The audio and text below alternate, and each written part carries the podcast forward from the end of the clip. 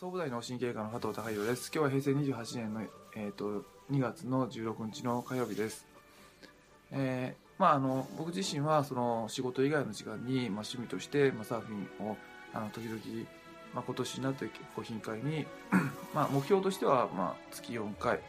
えー週1回ぐらいのペースで行きたいなとは思ってるんですけども、あのなんで行くかっていうのは、まあ、一つは、まあ、その気晴らしっていう意味ももちろんあるんですけども、まあ、日々その1日その80人以上の患者さんと、あのお話しさせていただく中で、まあ、自分自身のバランスを取るっていうかそういった側面ももちろんあります。で、えー自分が健康になっていくっていうことがやっぱり患者さんのあのここで仕事のパフォーマンスを上げていく上でも重要ですしでもちろんその単純なそのダラダラとした遊びっていうよりもその診察室でのパフォーマンスを上げていくためのあの時間っていう意味もあるんですけどもあのなんでそのサーフィン行くとすごい元気になるのかなっていうのを、まあ、時々考えるんですが、まあ、一回その、えー、と波が全くない海がああのあって、えーほとんどなくてで板を置いてもあのやっぱりその波の力がなくて、えーまあ、押された感じがしないような状況。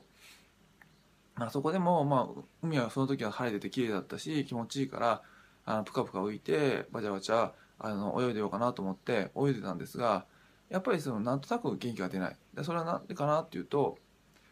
まあ、サーフィンの特殊性としてはその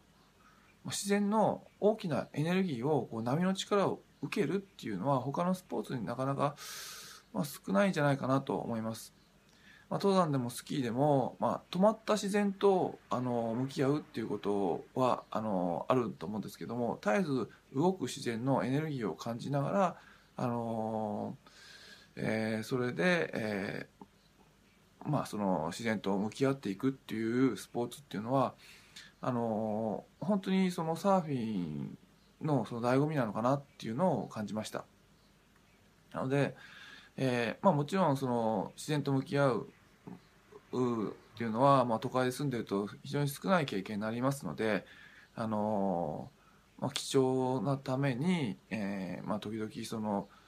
えーまあ、山登りたいなとか、あの農業したいなとかっていうのはあるんですが、あのキャンプに行きたいなとかっていうのはあるんですけども、あのサーフィンっていうのは、まあ、自然と、まあ、自然あのまあしあの動かないあの生の自然に向き合うっていうよりも、まあ、銅の動いている自然のエネルギーを感じやすいので感じられますので、まああのうん、そういった意味であの元気になるのかなっていうのがあのありました。でまあ普段その自然と触れ合う機会が少ないあの僕自身にとってはあの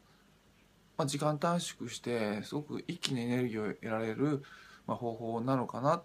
まあ、絶えずその自然の中でも味わってて自然と向き合っていればそういったあのその急いで自然とこうエネルギーチャージみたいにする必要はないかもしれないですけどもサーフィンの場合はガーってこう、まあ、2時間なら2時間海に入ってたらそのその間こう波に揉めながら波にある程度押されてでその中で、えーまあ、無抵抗に押されるんじゃなくて、まあ、自分が行きたい方向にあの自分がやりたいようにあの、え自然を扱っ、まあ、自然とあの遊んでいくっていうことになりますので、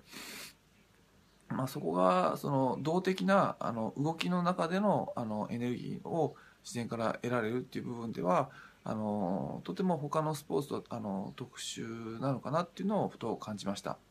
でそこで、えーやはり、まあ、一緒に行っている、まあ、50代の経営者の方だとか、まあ、70代の、まあ、あの歯医者さんとか、えーがあの夢中になっていくあの意味なのかなと。でやっぱり年齢先輩であればあるほどお前はいいいいよなってあの海に入れる回数まだまだいっぱいあるじゃないかっていうことを言われるんですが、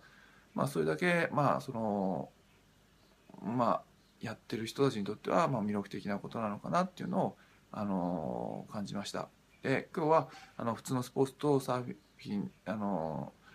普通のその自然との向き合い方とサーフィンのあの自然との向き合い方との、違いに関して、まあ、僕が感じたことをあのお話してみました。今日は以上です。